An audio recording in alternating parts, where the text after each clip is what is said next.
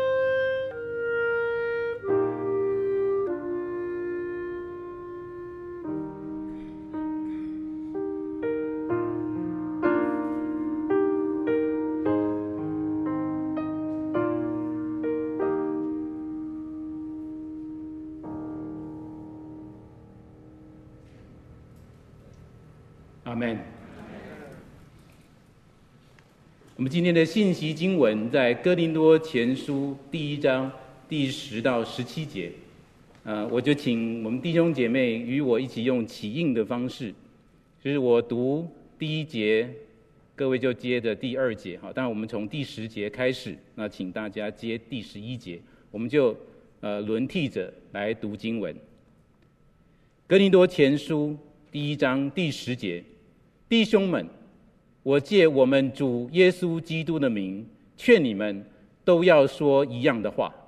你们中间也不可分党，只要一心一意，彼此相合。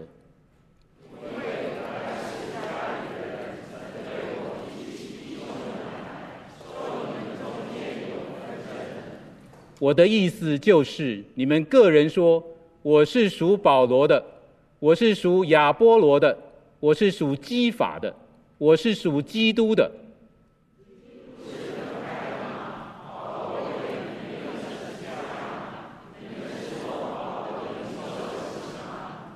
我感谢神，除了基利斯布并该犹以外，我没有给你们一个人施洗。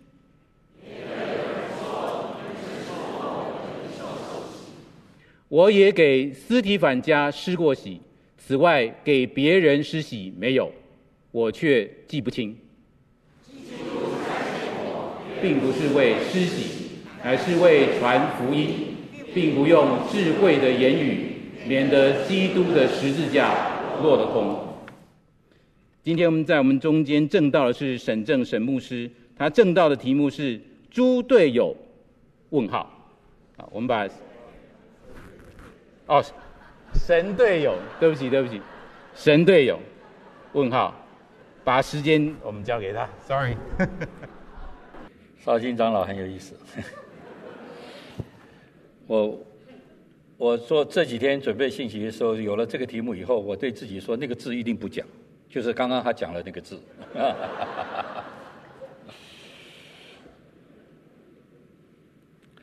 弟兄姐妹们平安，非常高兴我们能够一起敬拜神。刚才的诗歌虽然是那么的熟悉，可是每一次都很触动心灵深处。有关哥林多。第一章今天所要分享的这段经文，是保罗写给哥林多教会的起头的很重要的一段。其实这一段经文，我们读的时候，弟兄姐妹不是要批判，我们不够资格批判，但是我想，我们需要知道一些可能的背景，可以帮助我们。关于哥林多这个城市的历史。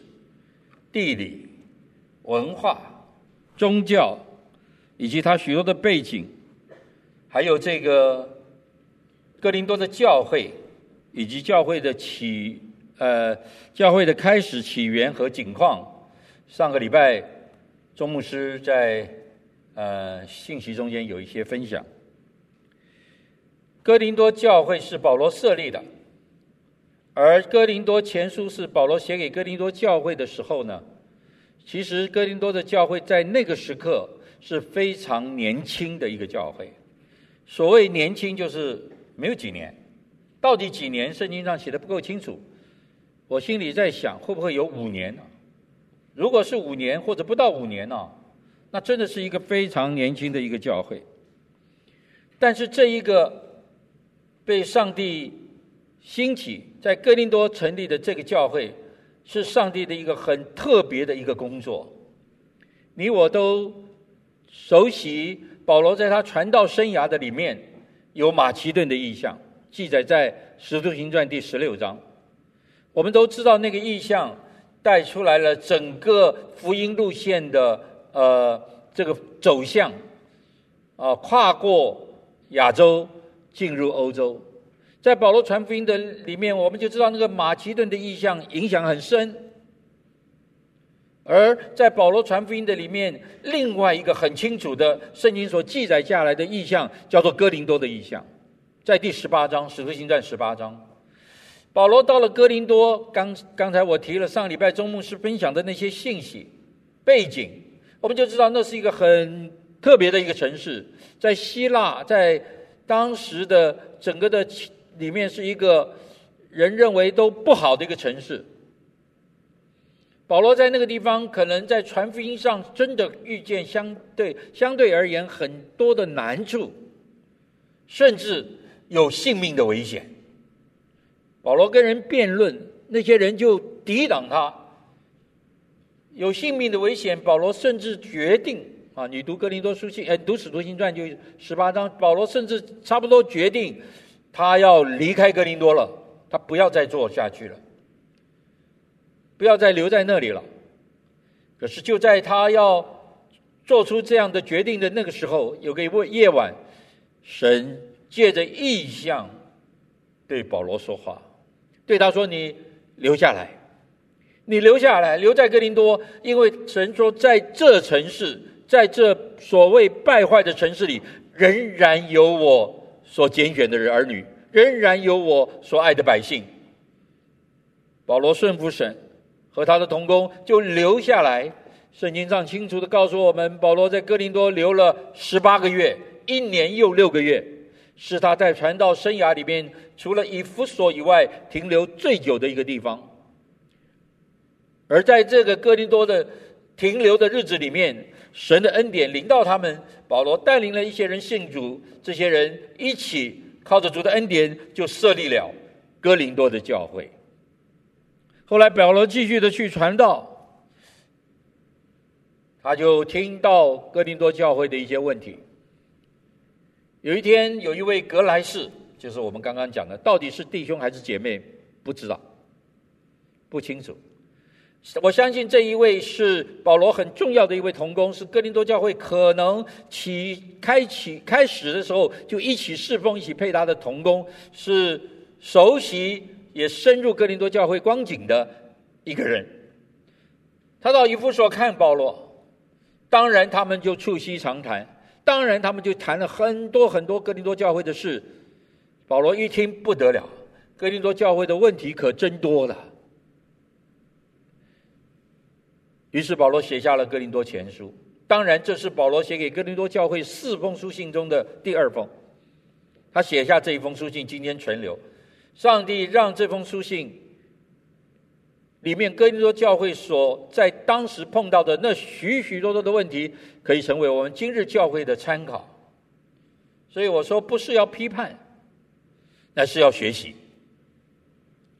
格林多前书从第一章开始就不断的出现格林多的许多许多的问题，一直出现到十五章，第十六章就是问安。格林多教会有特点，最大的特点就是保罗说：“你们的口才、你们的知识都全备，而且你们是富足的，你们是有恩赐的。”一个教会如果有很多的人有口才、有恩赐、有知识，好不好？当然好，但是真好吗？哥林多教会的问题。可能就落在他们是太有恩赐的部分。其实我们都知道，恩赐是神赐给人的，神将他的恩赐赐给人，每个人的恩赐不一样，让这些有恩赐的弟兄和姐妹们能够一起按着神所赐给他们的恩赐彼此配搭，一起建立主的教会。这是美，这是美好的，也令人羡慕的。可是有恩赐的人在一起的时候，有口才的人在一起的时候，会不会出事呢？我记得我曾经受邀在一个教会里面讲道，后来我给他们的一个题目叫做“恩赐对于一个教会，有恩赐的人在教会里面服侍，对那个教会是加分还是减分？”那当然应该是加分，当然应该不等于实际。保罗对哥林多的教会。认识他们，所以在哥林多前书第三章，他就说：“我不敢把你们当做一个属灵的，我很想把你们当做属灵的，在属灵的事上，你们仍然像吃奶的，不能吃干粮，像一个小孩子，就是不成熟，很幼嫩，在属灵的事上不成熟，在世界上的事情太丰富，这样的一个冲突，造成哥林多教会很多的问题。我也让诸位放在心里，知道在那个时候还没有圣经，不像今天我们有主的话，有整本的圣经，在那时候没有。在这一个所谓的充满知识的哥林多所的教会里，所谓希腊文化背景的冲击之下，其实问题是很多很多的。更多前书针对这些许多的问题，保罗跟他们分享、教导、解释，面对这些问题，希望他们能够认识什么是真正神的心意。我觉得那个关键在于人必须要认识这位神是怎样的一位神。他是道路，他是真理，他是生命。许多问题的出现，我们都知道，这些问题的产生不一定是事情而已，更多就是因为参与这些事情的人。事情本身。所带来的问题不那么严重，但是如果牵涉到人，人与人之间在教会里头的互动，应该是美好的，不是吗？我们渴望它是美好的，我们也想象它应当是美好的，不是吗？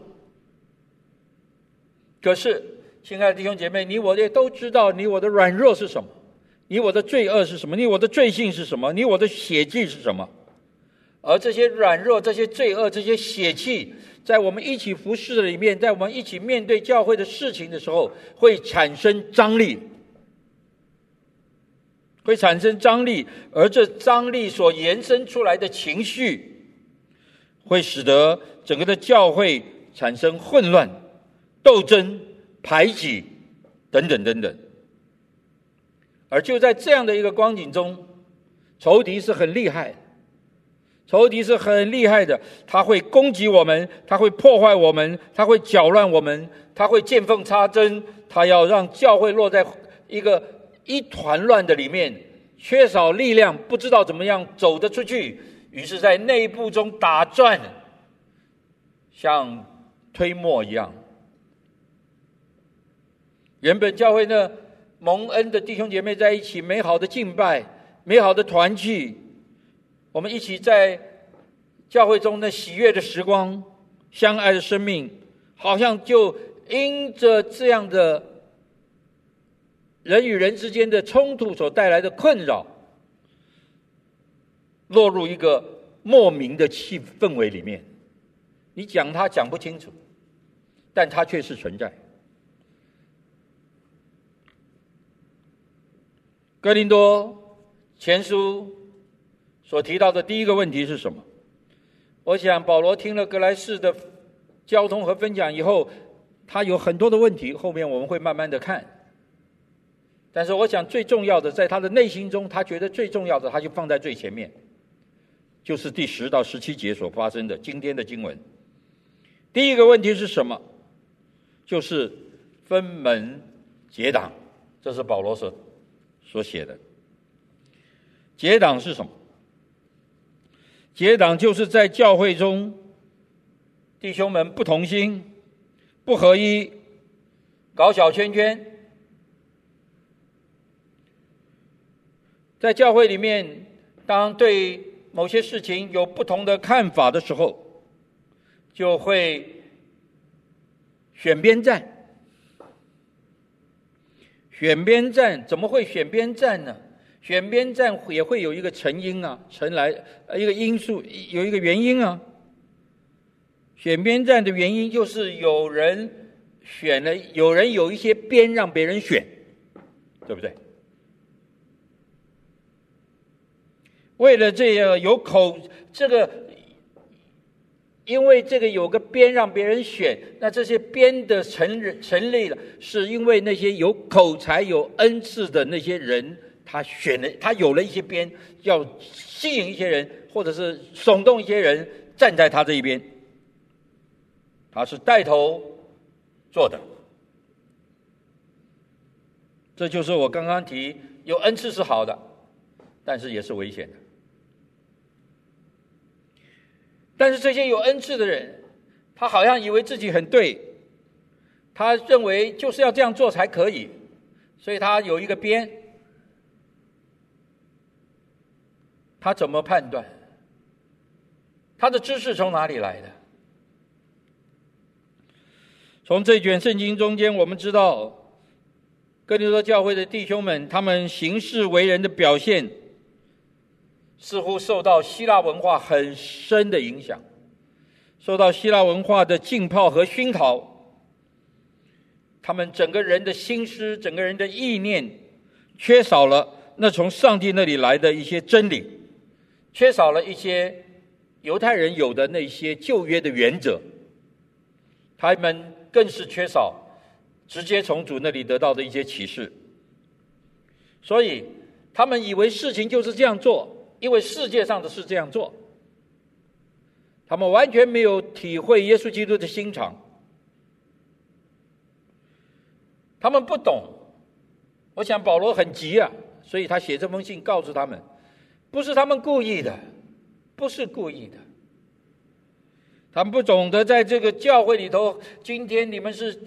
蒙恩的儿女，在基督里成为新造的人，就是已过都要变成新的了。所以，这个变成新的这个教会是基督保险买出来了教会，它里头的一切的运作，它的真理，它的道路，它的生命，不同于你你的这个哥林多的希腊的文化。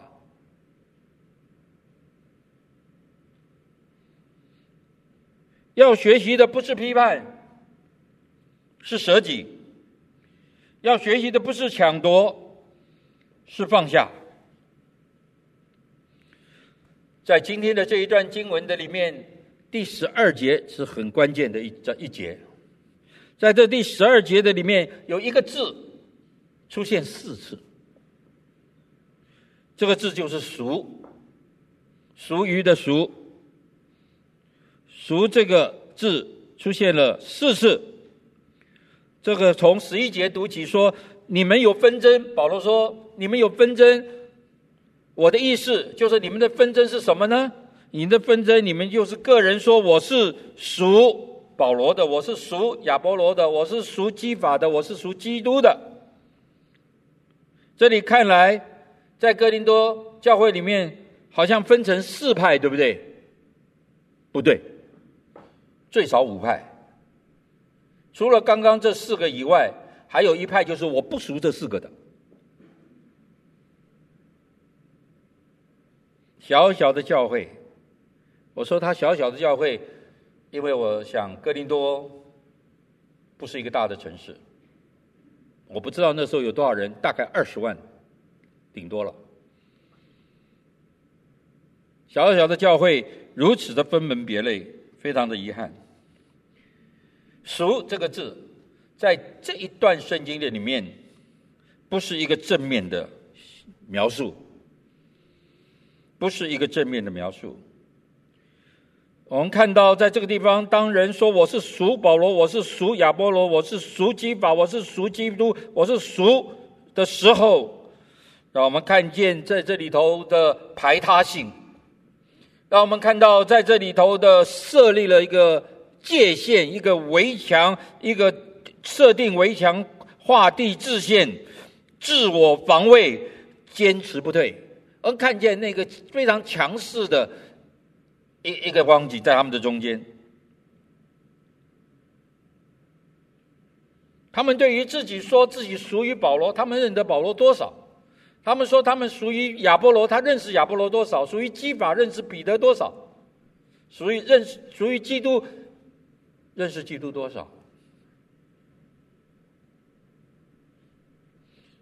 对于这位全能的上帝以及神的真道、十字架的救赎和福音，认得多少？不一定认得很多，可是确实有一些有口才、有知识的人，他们选了一个边。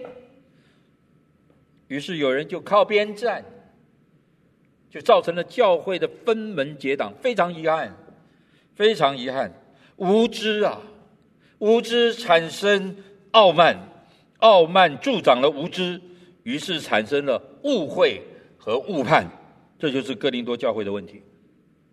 会不会也是我们的问题？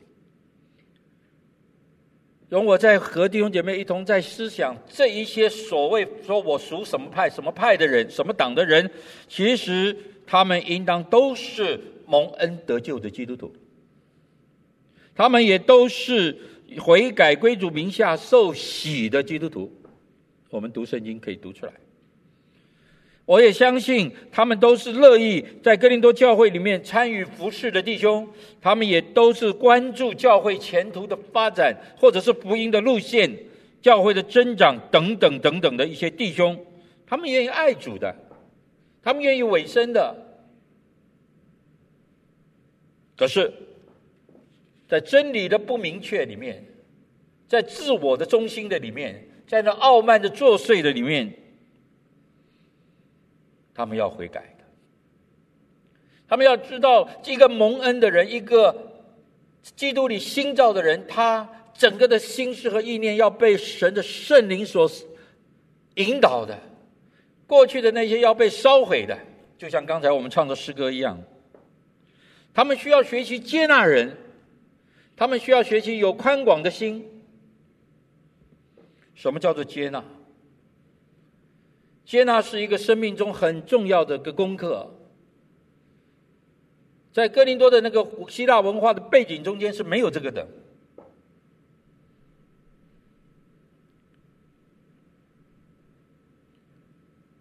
接纳是要认识自我的有限，才会。认识别人的不完全，然后接纳别人的不完全，接纳和自己的个才要接纳，学习认识和自己的个性和自己的恩赐观点不同的人，不同的弟兄，和他愿意和愿意和他一起祷告，愿意和他一起侍奉，一起合作，一起配搭，愿意在。你的侍奉中，让他有机会参与；在他的侍奉中，你也愿意参与。接纳是生命的一个功课，理解也是生命中另外的一个功课。接纳是不容易，因为这是爱里头的很深的一个学习；理解也不容易，因为当我们对一个事情要理解的，或者对人要理解的时候。你要花时间，你要花心思，你要把它认真的放在你的心里，你才可能对那个事情有所理解。理解是什么？理解是体谅别人的不容易，理解是包容别人的过错，理解是珍惜别人的付出，理解是接纳人的不足。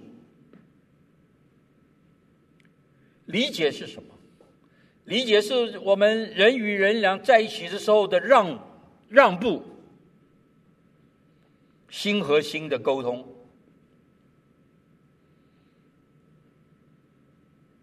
如果我们学习理解，理解对方，理解与我不同的人，理解与这些事，理解会成为推动人与人关系的助力。理解会成为增进情感的方式。理解是什么？理解是我和你换位思考，不是只坐在站在自己的位置，坚持自己的立场。理解是愿意换位思考，愿意将心比心，愿意站在别人的角度来谈事情，愿意顾及别人的心情。愿意不为难别人，愿意伸出你的手，使人温暖，使人舒适，接纳和理解，这是上帝对你和我救赎中间的一个过程。他爱我们，他接受接纳我们，他理解我们，他同情我们。他伸出他的手扶持我们。接纳与理解，像是一座桥，能够连接两造之间的困难，能够冰释两造之间的误会。虽然接纳和理解是一个良好的药方，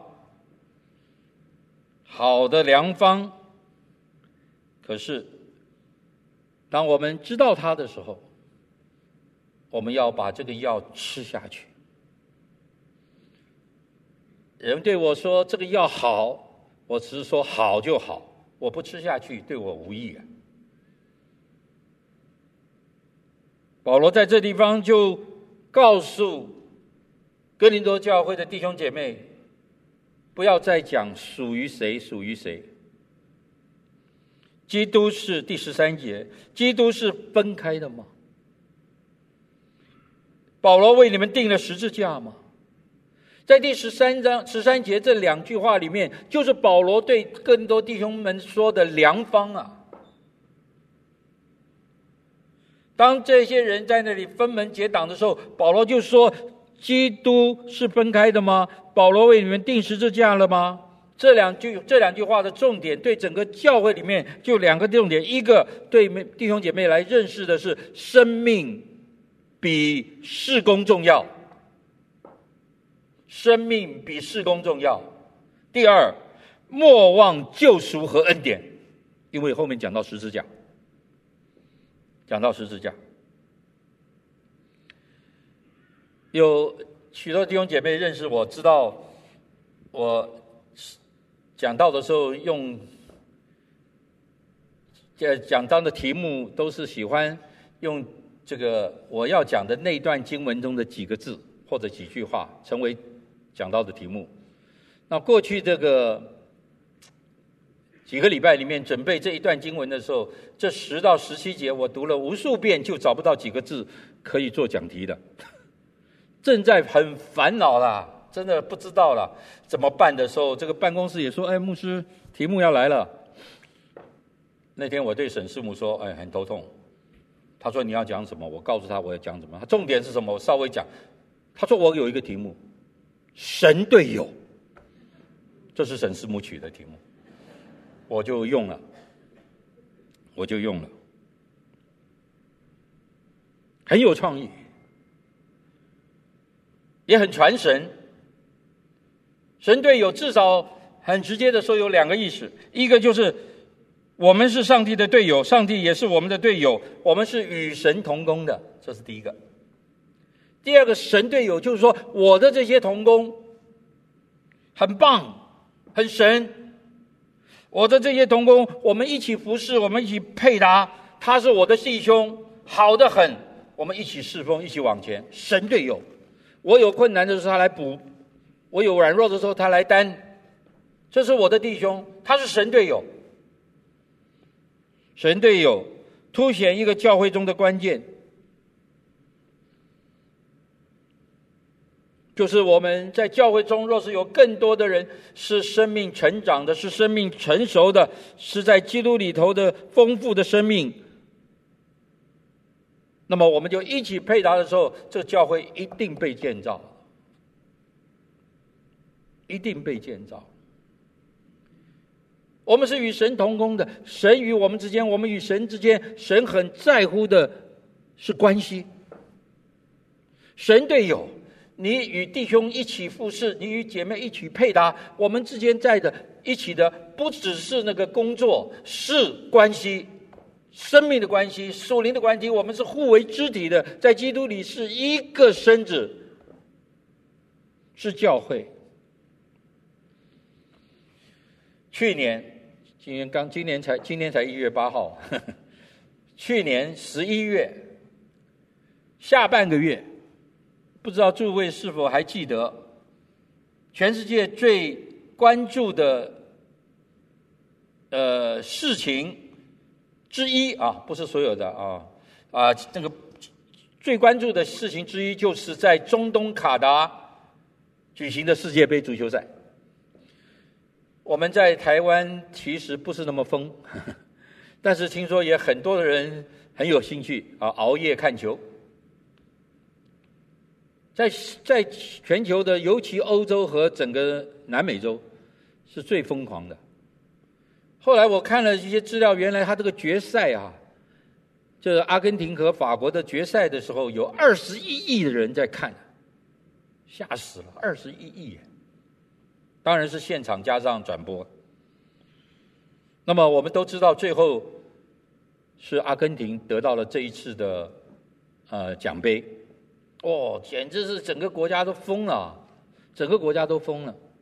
然后呢，各位，你记得阿根廷一个球队里面所有的这个领队、教练、球员的名字吗？至少一个吧。大概我们也只记得这一个人，他叫梅西。大概我们只是要记得，为什么那么记得他呢？阿根廷人这么记得他呢？阿根廷人把他看作真的是非常崇高啊。那么，其实他不是，他是一个天才的球员，但其实他的条件不是很好。但是我觉得这一位梅西先生，他所做的事，神在他身上所做的事，是很特别的。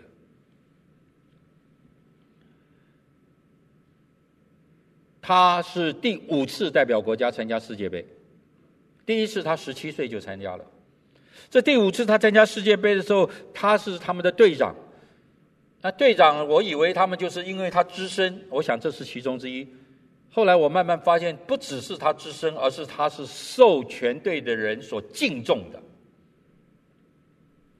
梅西在世界杯赛赛事之前，他对他国家国家队的球员说：“我们首要的目的。”是同心合一，我们要一起赢得胜利。他鼓励他们。各位，这个每个球队都会讲吧？每个球队都会讲吧？但是谁来讲？为什么梅梅西要讲这个？为什么他讲了，其他的球员就拼了？我觉得梅西有一个非常特别的生命。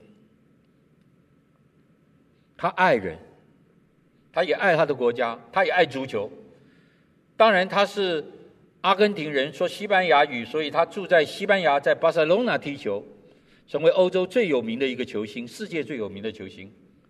可是他有一些特点，那个特点就是他很爱人，很关注人，不是嘴巴讲的。当他开始成名的时候，他就很关注他自己阿根廷家乡乡下的那许许多多的小孩子。他把很多的钱投资在那些小孩的教育里面。二零一五年，他在西班牙的踢球的时候，有一天，他有一个朋友从从阿根廷来看他，然后就对他讲了一件事。他说：“我们阿根廷通货膨胀严重的很，所以我们国家足球队、国家足球协会破产了。”所谓破产的意思，就是阿根廷国家足球协会里面的什么人呢？所有的职员对等等都没有薪水了。他听见了，很难过。他就趁球队放假的时候、停赛的时候啊、休赛的时候，他就飞回阿根廷，去了解了所有的情形。所以那一年，二零一五年，他就把阿根廷国家。这个足球协会所有的债务，所有欠缺的一切，他一个人就全部付清了。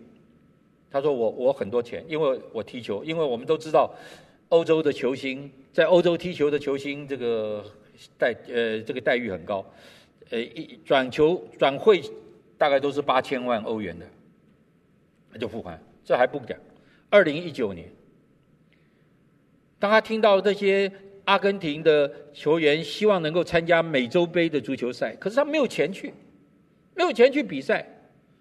他又听到，他就负责阿根廷国家队所有出国飞机票、住宿一切一切的所有费用，他一个人付了。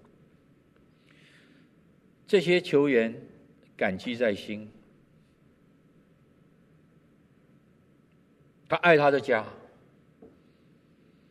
他的妻子和他三个孩子。他是少有，我想是神特别的恩典吧。他是少有这么有名的欧洲足球球星没有绯闻的一个人。神很祝福他。我读他的生平传记，读了一点。他说，在我生命中最重要的就是耶稣。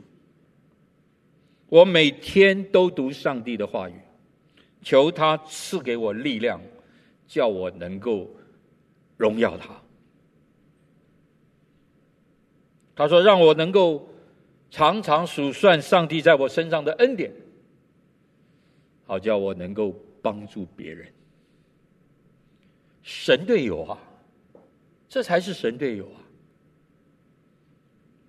一个分门结党的人，或者他不是故意，或者缺于缺呃，或者出于无知，但是忘记分门结党的人，绝对会忘记上帝的恩典的。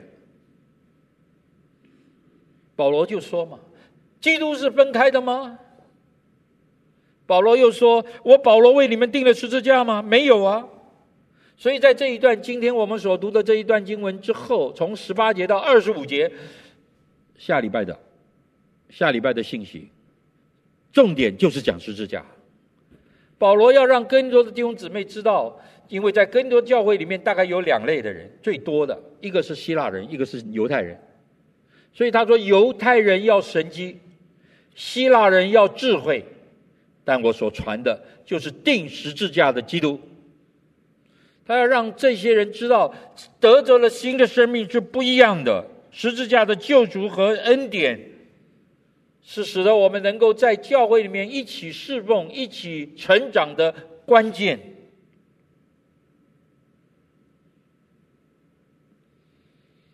接纳和理解的基础是。我们每个个人，在我们的属灵的生命中要扎根和成长。我们的读经、我们的查经、我们的祷告、我们的默想，这些基本的，是最重要的。不急着说一定，当然教会需要有人服侍啊，不急着很快的参与服侍，但是。我觉得，当我们乐意、渴望参与教会任何的圣工之前，我会很诚恳、很诚恳的建议和邀请你参加全教会的祷告会。在祷告会里面，你会经历到神的同在，你会在祷告会中与神同工、与人同工、与事，你会认识这个事工的重要以及事工的切入点。我。我想，我们中间很多人参与各样的服事，但是我要鼓励你。你说：“哎呀，礼拜三晚上真的很难哦，一个月一次。你们夫妻，你第二周，我第四周，或者你第一周，我第二，一人一次，个人的一个月一次。我们都来参加教会祷告会，你就会发现那个分门结党的事就没有了。圣灵会在我们一起祷告的时候充满我们。”来帮助我们。一个分门结党的人，在教会里面有另外一个危机，就是很会看工作，太看重工作，或者是看一些工作的果效，就会产生许多的斗争、许多的张力、许多的比较等等。各位亲爱的弟兄姐妹，这会不会？就是格林多教会的问题，用比较来批判你的同伴，用斗争来获取一些利益，把事工放在爱慕主的前面，都是危险的。请同工帮我打这个图片，用比较来批判同伴。你的生命会失望，以斗争来获取一些利益，你的生命会失落。将事工放在爱慕主的前面，你的生命会失焦。让我们的生命不会落在那软弱的里面，以至于我们失望又失落又失焦。在我们教会的里面，让我们同心合意来往前走。让我们汲取哥林多教会的教训，竭力追求认识神。有一次，上个月月底，我去花莲参加一个追思礼拜。在参加那个追思礼拜的时候呢，我早一点到，所以那个接待同工给每一个出席的人一张卡片，不见了。我也得到一张卡片，是一个祈祷的卡片。那天那张卡片一直陪伴我到现在。这段日子里面给我很大很大的鼓励。我今天把这个卡片请童工帮我打下来，要成为我这篇讲道的结束的祷告，而不是我一个人的祷告。我邀请我们所有的弟兄姐妹。和我一起看着这个投影片的祷告词，我们同声开口，一起来向上帝感谢，来上帝祷告，成为这篇信息的结束。弟兄姐妹，一起来好吗？请，亲爱的天父，求你触摸我的心，拥抱我，使圣灵的水流。漫过我身，让我放下心中的坚持，柔软自己，浸泡在你的慈爱里。亲爱的天父，我将那些负面的情绪交在您的手中，你是我唯一的满足与喜乐。当我把目光转向你的时候，我就心满意足。求你让我只单单在乎你。让我从你得到帮助，得到面对问题的力量。谢谢天父，奉主耶稣的圣名祈求，阿门。谢谢。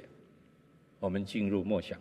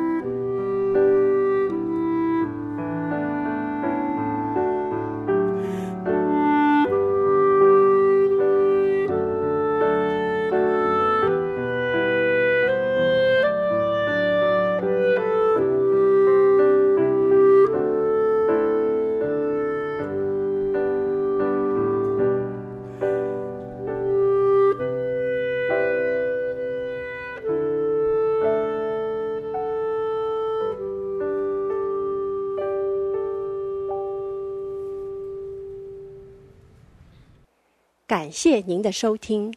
若需进一步详细资讯，请上本堂网站：www 点 hfpchurch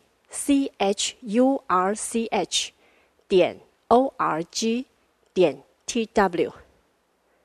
本堂地址：台北市罗斯福路三段两百六十九巷五号。谢谢。